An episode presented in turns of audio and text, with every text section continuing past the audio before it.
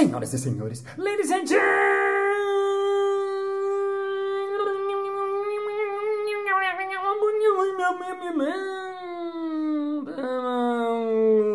Mesdames et messieurs, esteticistas e esteticistas, está começando mais um Balascast Música.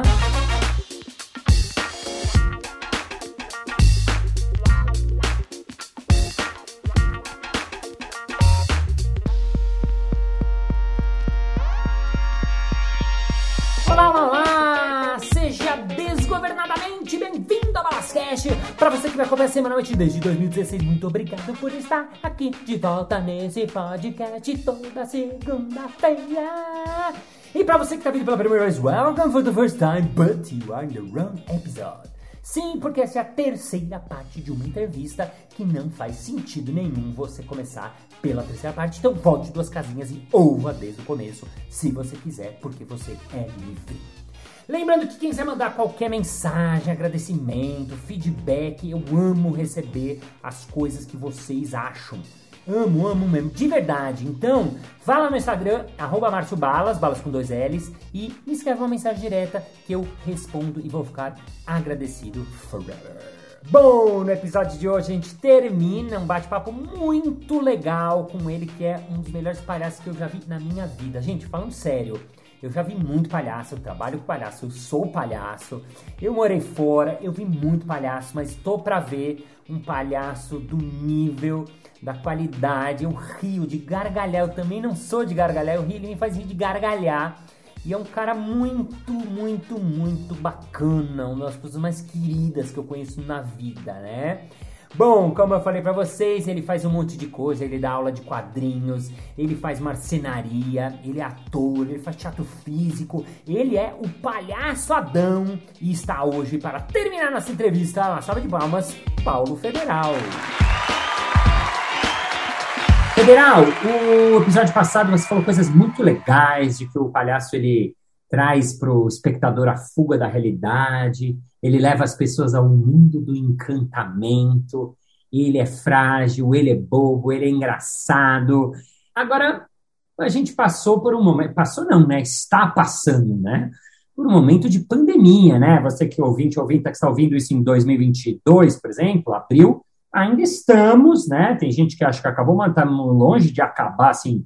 Mas esses anos, esses dois últimos anos, que, como é que foi para você? O que, que a gente, você, o que, que, que, os palhaços, o que, que você fez para se, se adaptar, já que o nosso trabalho é, era, né, 100% ao vivo ali na relação? Cara, eu, é, tipo, bombril, né? Mil utilidades. Ah, Então, eu busquei fazer algumas coisas fora da linguagem da cena, né? E fui fazer um trabalho com o meu irmão, que continuamos, que é o Mão na Madeira, que é um trabalho de marcenaria. O meu irmão é arquiteto. Então, como ele trabalha basicamente com móveis, desenho de móveis, eu comecei a trabalhar com ele. Foi uma coisa legal, que eu gosto bastante dessa área também, da madeira, né? A gente fez alguns restauros, criou esse espaço no Instagram, Mão na Madeira, e eu tenho trabalhado com ele, vira e mexe. Né? Um, essa foi uma das coisas. uhum. E as outras foi fazer essa linguagem que acabou sendo bastante usada nesse período aí da pandemia, até agora, e vai ficar mais forte, já existia, vai ficar mais forte ainda, que são as coisas ao vivo, as lives, né? Muitas lives, né? Aham. É, algumas é, vinha um troco, outros era mais para a gente nadar, né? E não, não afundar no oceano da pandemia, né? Ah, é- é uma coisa que eu, que eu adoro que você faz. Você já fazia ao vivo, mas você faz, está fazendo online também, o leilão, né? Conta o que, que é o leilão, como é que funciona, quantas pessoas, tipo assim, como assim leilão? Conta como. Leilão de arte! Adão Leiro! Ah, mano, o sarau que a gente fazia né, na, na Casa 360, com o Coletivo 360, que é um grupo de muitos artistas, nós reunimos essa diversidade das linguagens, né? Entre elas, as artes visuais. Então, sempre tinha uma exposição no sarau, no sarau de todos. Então, esse artista expunha as obras e uma das obras era leiloada através de lances que não era cascalho, dinheiro, bufunfa, né? Era alguma coisa que a pessoa podia dar em troca, né, para o artista pelaquela obra. Então, o artista que estava junto dava a dica se os lances eram bons ou não, né? Então, pintava de tudo. É, por exemplo, o que, que o pessoal oferecia, e aí você perguntava para o artista, ele falava se ele gostava ou não, era meio que isso, né? É, na verdade ele já dava as dicas para mim, mas eu não, não falava nada para o público, né? O público podia usar a imaginação e oferecer algo em troca. Então, tinha desde as coisas mais caras de pau e belas da poesia, ah, uma poesia. O cara lá faz uma poesia e leva a obra da pessoa. É até, é, é, até massagem, é, noites de jantar, uhum. é, cesta, cesta de orgânicos, uhum. cirurgias, né? É, exames. Ah. Bom, chapéu, é, um, dia, um fim de semana de arrumação no ateliê, porque o artista falou que estava precisando arrumar o ateliê quando ele se apresentou, que ele era muito bagunçado. E aí ele precisava muito dar uma geral. Então alguém muito perspicaz no, no ah. público falou é, um fim de semana de arrumação no seu ateliê. E o cara olhou para mim e falou: bate três, é uma, duas, três. Vendido, Muito legal. Eu me lembro no último que eu fui. Essa versão do sarau se transformou virtualmente com bufunfa mesmo, né? Que foi legal porque rendeu muitas feiras no dia seguinte. Ah, entendi. Você é legal. Mas, mas é muito legal. Eu me lembro a que eu fui, que era uma, uma obra de arte, uma escultura super bacana. E eu lembro que as ofereceram isso, ofereceram é, reiki. É, eu ofereci, porque eu quis é, levar, eu ofereci um, um, um, curso de improviso na Casa do Moa. Aí um cara, você falou, também lembrei de um que era, ele falou, eu ofereço um dia de faz tudo na sua casa. E aí a pessoa acabou levando um jantar uh, orgânico da Leila, aquela amiga em comum que a gente tem, a Leila, que faz coisas assim. Leila ela ofereceu um jantar para duas pessoas, orgânico, feito, e aí a pessoa quis esse jantar. Então é muito legal, porque as pessoas vão dando coisas que elas, que elas têm. Você é muito engraçado conduzindo, então fica muito engraçado. E é legal para todo mundo, que o artista, ele, né, ele vende uma obra por uma coisa que ele escolhe. Então eu achei muito genial essa ideia, muito legal. E, e vocês seguem fazendo sarau até para a gente uh, contar para as pessoas, porque você apresentava né, o sarau antes da pandemia, agora vão voltar? Como é que está essa perspectiva para a pessoa que quer assistir você aqui em São Paulo, obviamente? Delícia!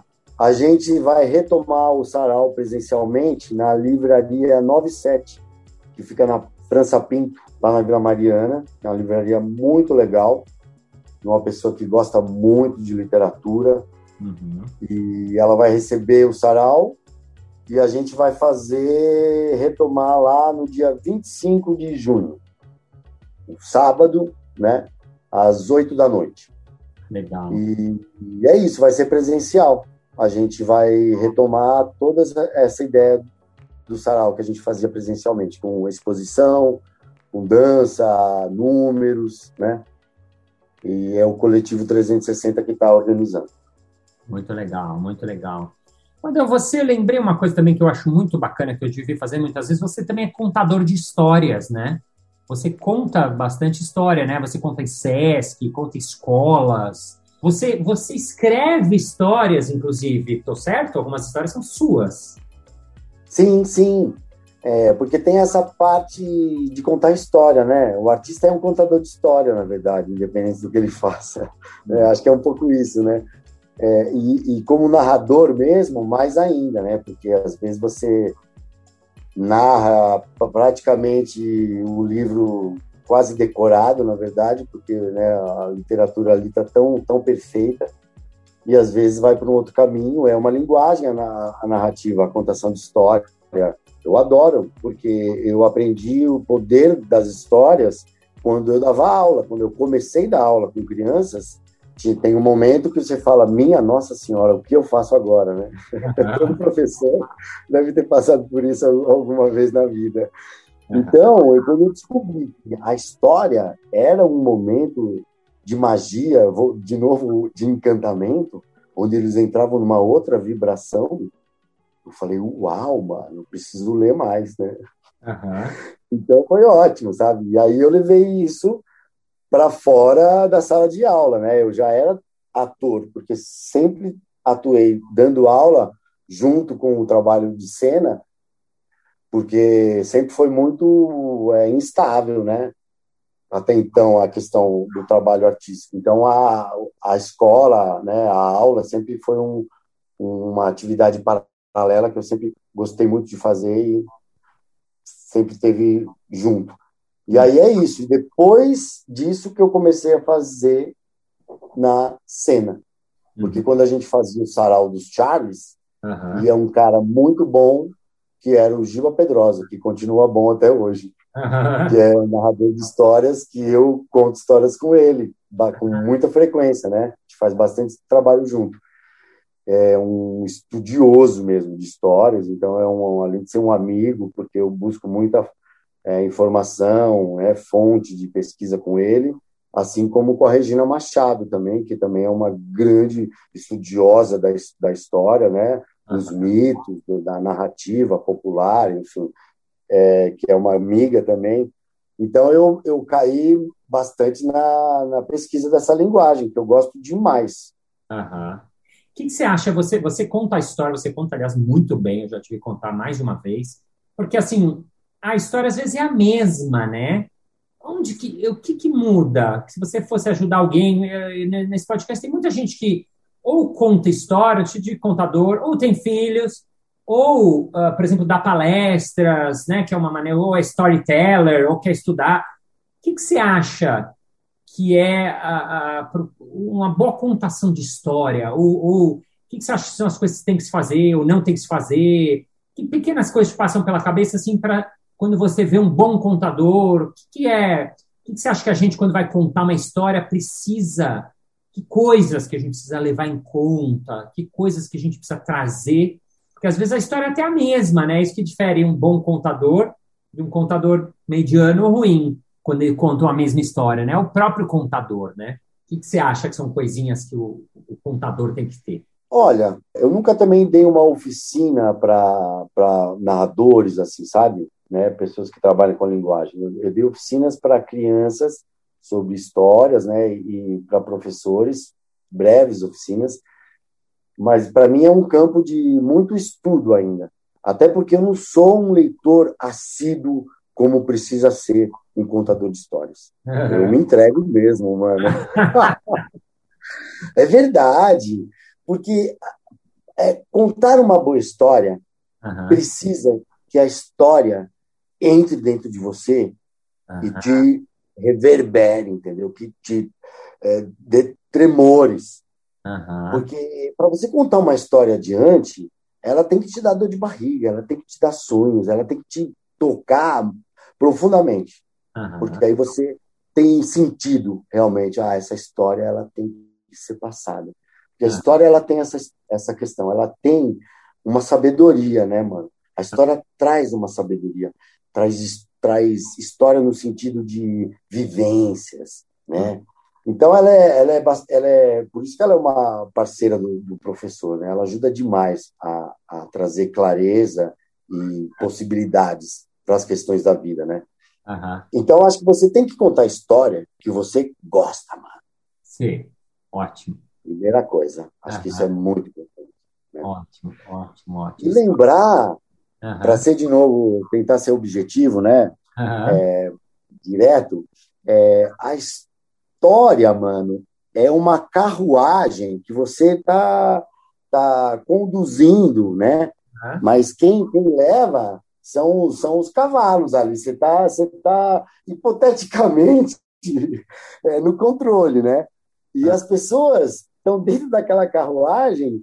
Vendo aquela história acontecer pela janelinha e sentindo tudo aquilo, mano, sabe? Que a, que a carruagem tá, tá contando, né? A narrativa tá acontecendo, né? A história é uma, é uma viagem que você faz com, com o ouvinte, né? Você e o ouvinte, você tá junto com o ouvinte na, na história, na carruagem. Então é mais ou menos isso. Só uma pausa dramática aqui, fala rápido filho. Ah, É. a, a água do banheiro não tá esquentando, o Davi não tá conseguindo tomar banho. Ah, se vira, papai. Toma banho gelado, meu. Pode deixar esse momento, hein, Sancler? Não, o nosso Sancler, nosso editor, não edita. Para vocês verem que as crianças não podem ter moleza. É só esperar que vai esquentar. Eu acho, espero. Ai, ai, Tomara. muito legal. Tomara, vamos rezar, reze você aí do outro lado. É, ai, ai, muito bom, adoro. Ele- o irmão chama o irmão para fazer o pombo correio, né? Porque não era muito bom, eu amo. Afinal, ele tá lá dentro, né? Em trajes de banho. É, é, afinal ele tá lá. Mas muito legal isso que você falou da história. É, peraí, um segundo. Agora, real. Vai falando qualquer coisa para preencher o nosso espaço, vai. Contarei para vocês uma breve história. Era vez um bobo que acordou muito triste. Encontrou o rei e o rei perguntou: Bobo, por que está tão triste? E o bobo respondeu: Ora, eu não tenho uma coroa. O rei então, oh, oh, ora, aqui está a coroa. E deu a sua coroa para o bobo. O bobo então não esboçou nenhuma mudança em sua expressão. E o rei perguntou: Horas, não está alegre? E o bobo disse: Não, eu não tenho um manto de rei. Então o rei lhe deu o manto e falou: Está feliz agora, bobo? E o bobo disse: Não, ainda me falta o cetro e o seu trono. Então o rei passou o cetro para o bobo e o bobo sentou-se no trono do rei. Nesse momento entrou toda a corte. Então todos olharam para aquela cena e o rei disse: O rei é o bobo. Qual é a sua ordem, bobo? O novo rei. E o bobo disse: Matem o rei. E toda a corte caiu em gargalhadas. Sensacional, rolou uma história mesmo. É assim mesmo o fim da história? É, é, essa daí é assim mesmo. Nossa, o rei, o, o- o rei, ele, ele dá o, o- o trono pro, ele fala que agora quem é o, rei é o bobo e o bobo manda matar ele. Ele fala: Matem o rei. E aí a corte toda da- cai em gargalhadas. Uau! E, e ele mata? Bom, aí já é, acabou a história na hora das gargalhadas.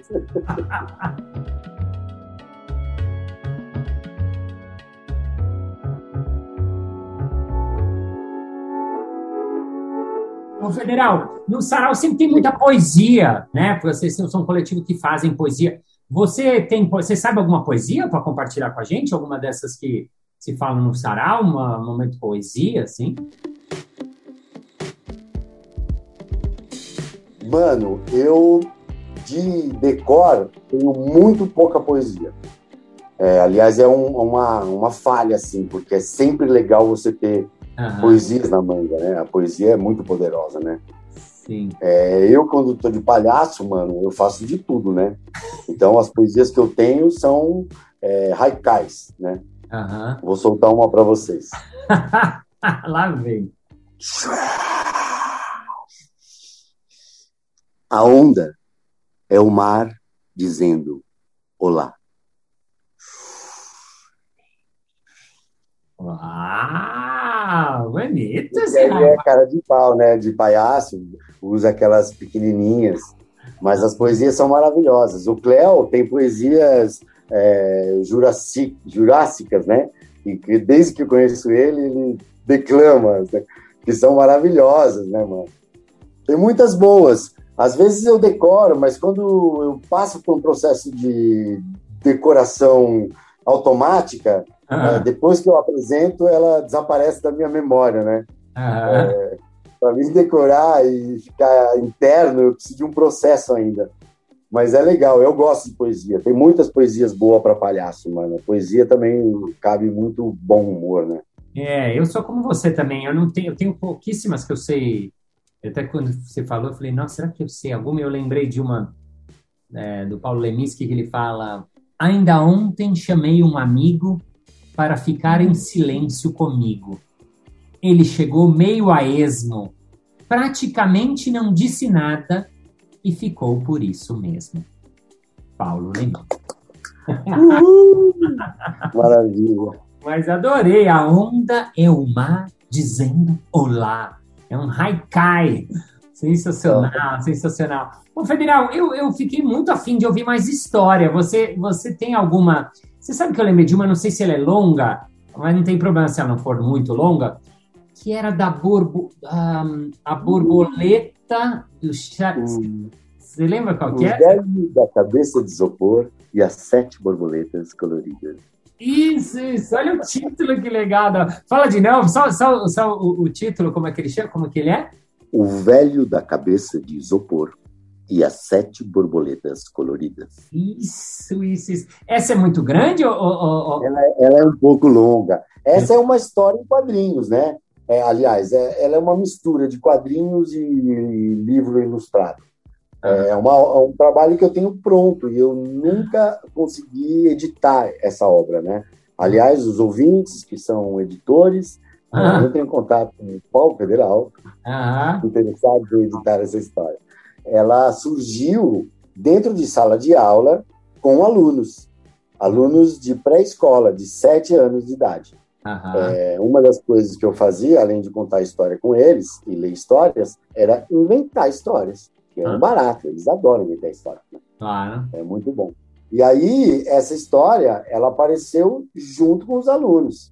Uhum. E ela tem uma linguagem muito do universo da criança, de coisas é, inacreditáveis, impossíveis, meio oníricas que atravessam as coisas, né? É, e depois ela eu registrei isso, fiz um apanhado, elaborei melhor e comecei a fazer as ilustrações e virou uma história que eu conto bastante, né? Legal. Porque as crianças adoram e tem uma coisa muito legal nessa história que ela tem um, como ela foi construída por crianças, tem um imaginário infantil que as crianças vão ouvindo a história e elas parecem que já sabem o que vai acontecer. Aham. Que legal. É um barato. Ó, você que está ouvindo, temos oportunidade, um livro pronto para você editar. Então, entre em contato com Paulo Federal, arroba Paulo Federal 68.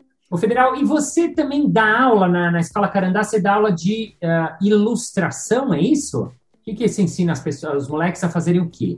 Mano, é desenho, né? Uhum. Só que aí a gente contempla várias técnicas, né? Então, a ideia é a relação, de novo, com os alunos, entender ali o que interessa a eles, né? Porque aí o desenho é só o instrumento da gente, né? Eu quero saber o que, que eles querem falar, o que, que interessa para eles saber, né? O que, que, eles querem expressar ali no desenho, né? Uhum. É, então, a ideia é instigar eles a fazer o desenho de forma livre, sem muito julgamento, de ah, tá certo, tá errado, não consegui, desconsegui, né? Mais como um processo de experimentação mesmo, né? E usufruir aquela, aquele espaço criativo, né? Através do traço, da pintura, né? E vou levando jogos criativos que, que tem como fundamento o traço, né? Essa, essas imagens. Aí vale tudo, é tinta, é carimbo, é, desenho, lápis, guache, texturas, né? Então a ideia é essa. Uma escola que eu já dei aula muito tempo atrás, né? tem muita gente boa lá e tem essa, essa, essa tradição de ter essas atividades extracurriculares. Tem teatro, tem capoeira, tem é, balé, né? tem marcenaria, muito legal. Música, né? E tem ilustração. Muito legal. Federa, eu queria terminar com uma história. Eu gostei tanto disso. Tem alguma que você não precisa, pode ser sua, pode ser de alguém? Ah, eu, eu posso ler uma breve história claro. linda sobre o palhaço? Ah, ótimo, é? temos. Não precisa ser decorada. Ah, legal, gostei. Então, pera lá. Eu vou achar ela rapidinho, quer ver? É, aguenta aí. Sensacional, sensacional. Aguenta aí! Vai tá aí. Você falou, eu vou comentar uma coisa que você falou muito que eu acho que vale a pena para quem é contador de história, né? O Federal falou uma coisa muito legal, né? Isso de você a, gostar da história, precisa gostar da história. Por isso que às vezes eu falo a melhor história. Uh, quando eu estou ensinando pessoas, sei lá, se apresentarem, se prepararem, eu falo assim: normalmente a melhor história é aquela que você viveu. Essa é a história boa de se contar. Então, primeiro, uh, uh, muitas vezes, ah, mas que história eu vou contar? Bom, muitas vezes cabe a você pegar na sua memória histórias da sua vida, fazer pequenos né, um levantamento de pequenas histórias que você tem na sua vida, porque aí quando você lembra a história, aí você pode escrevê-la no papel, ordenar, lembrar os dados, se precisar florear um dado, um momento que você não lembra, você coloca, porque aí daí você se prepara para fazer uma, uma, uma, boa contação de história, né? Isso de gostar da história é muito legal, é, é isso que você falou, Federa. E outra coisa também que eu sublinharia de, de, de muito legal, que eu, quando eu vejo você, é, é, é de entrar na história, né?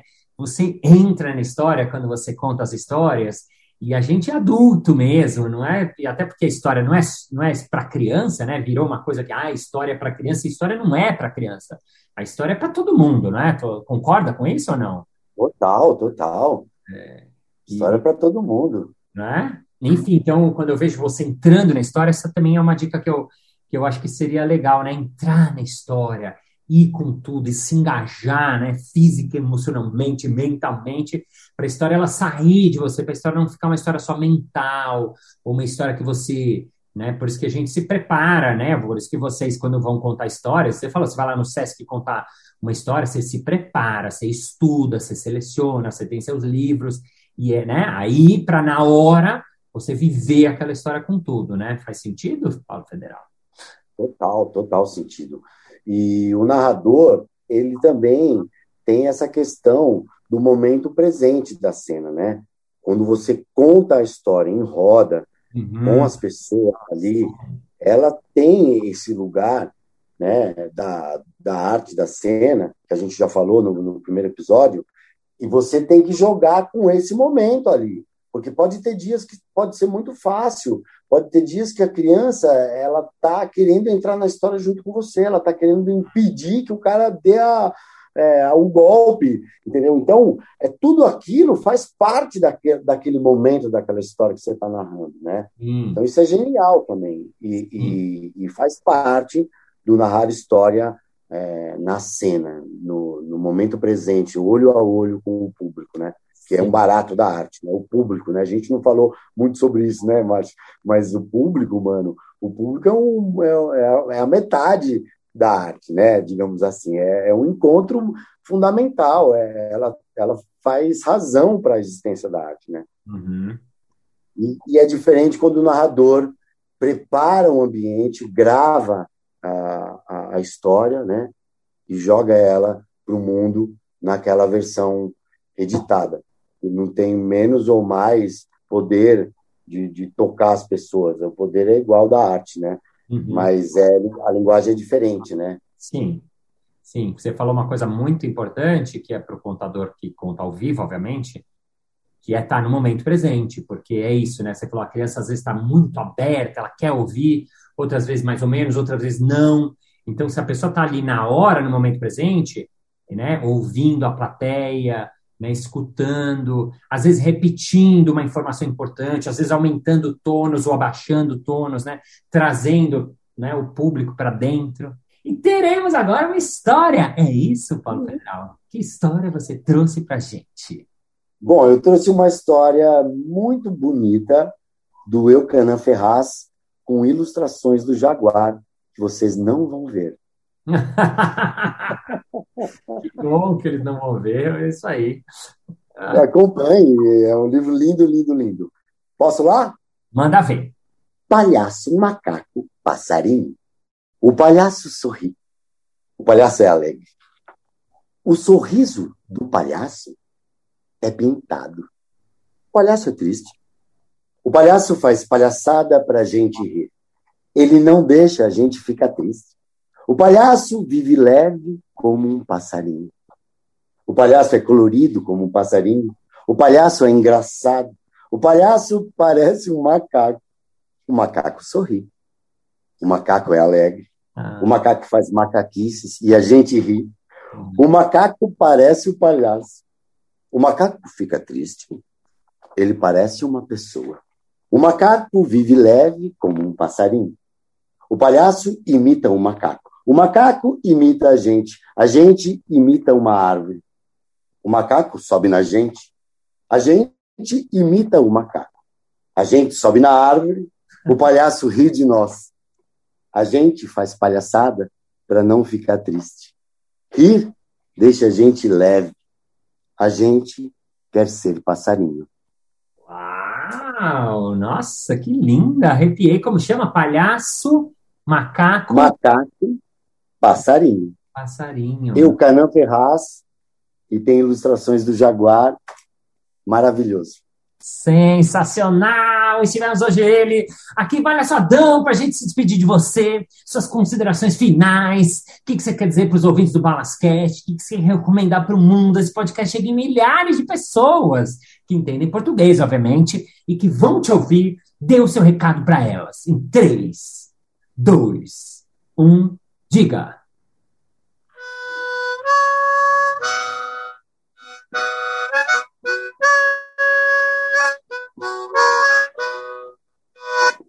Amigos, o que eu quero dizer para vocês é o seguinte: para que vocês possam ouvir muito mais do que palavras, para que vocês possam ouvir os cantos dos passarinhos, ouvir o vento, ouvir a pele ficando arrepiada.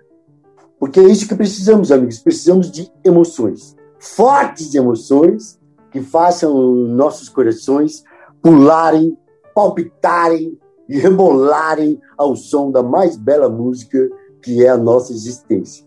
Ou pode ser, né? Temos que sempre afinar os nossos instrumentos. E quero dizer para as pessoas e para o meu querido Márcio Balas que o importante da vida é fazer as coisas com amor, como você faz, Márcio Balas. Um cara que faz as coisas com amor. Então, cara, é uma receita maravilhosa para a vida, velho. Então, façam as coisas com amor, né? E não pensem será fácil, porque amar é uma das coisas mais desafiantes na nossa existência. Pois o amor é algo tão cósmico e infinito que parece que nunca conseguiríamos realizá-lo. Mas ele está a cada respirar, a cada olhar, a cada intenção de afeto e de, e de, e de crença de que o amor vale a pena. Então, amigos, não percam a coragem, cara, e amem, amem livremente, porque eles não suportam o amor, cara! Amor na orelha deles, amor na testa e no nariz! Viva os palhaços, viva a arte! Um beijo pra você, Márcio Marlos, muito obrigado pelo convite e até a próxima. Ai, que delícia! Senhoras e senhores, esse foi Palhaçadão! Palmas!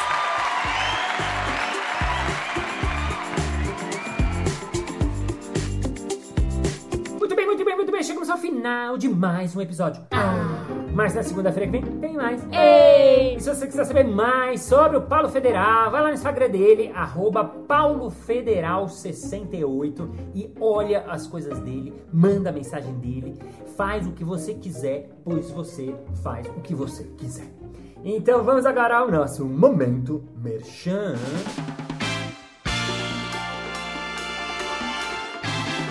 Boas balas, eu acho muito legal esses jeitos que vocês têm assim de lidar com a plateia, de tratar bem a plateia, sem palavrões e com amor, carinho, sabe? E eu vou fazer um evento aqui na minha empresa e eu queria saber se você faz essas coisas de mestre cerimônias ou de estar à frente de um evento corporativo, hein, hein, hein? É claro! Eu faço trabalho de mestre cerimônias das empresas há mais de 20 anos. E sim, sem palavrão, sem botar ninguém no mico, sem ofender ninguém, com muito amor, carinho e sabedoria. Basta você entrar em contato pelo meu site, marciobalas.com.br.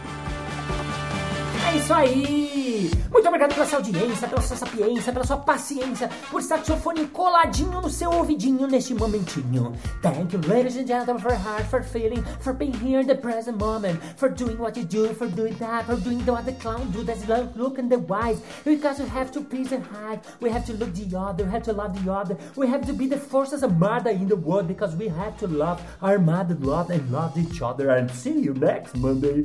Bye bye. Paulo Fedeu, Rebecas, de novo. Muito bem, muito bem, muito bem, chegamos ao final de mais um episódio. Ah, mas assim, ai cacete. De novo. É claro! Eu faço trabalho de mais cima, não